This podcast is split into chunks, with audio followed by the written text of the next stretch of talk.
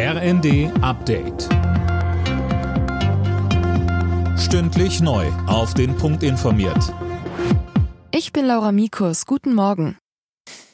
Die von Russland verkündete dreitägige Feuerpause am Azov-Stahlwerk im ukrainischen Mariupol endet heute Abend. Hunderte Menschen konnten in den letzten Tagen aus der Region in Sicherheit gebracht werden. Dem ukrainischen Präsidenten Zelensky zufolge ist die Stadt komplett zerstört.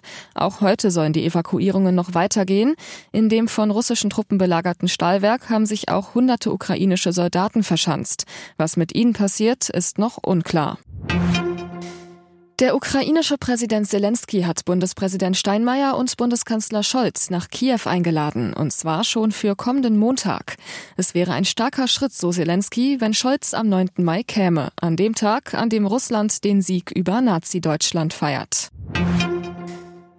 Emmanuel Macron wird heute feierlich zum zweiten Mal als französischer Präsident ins Amt eingeführt. Im vergangenen Monat war der 44-Jährige wiedergewählt worden.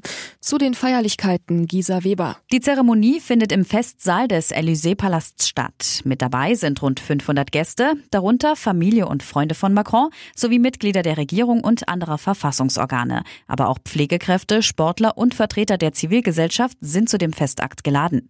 Der Vorsitzende des Verfassungsrats, Laurent Fabius, Süß wird zunächst das offizielle Wahlergebnis verkünden. Anschließend hält Macron seine Antrittsrede. Es folgen Salutschüsse und die Nationalhymne.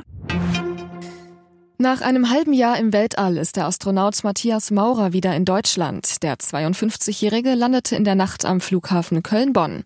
Abgesehen von noch etwas wackeligen Beinen gehe es ihm gut, so der Saarländer.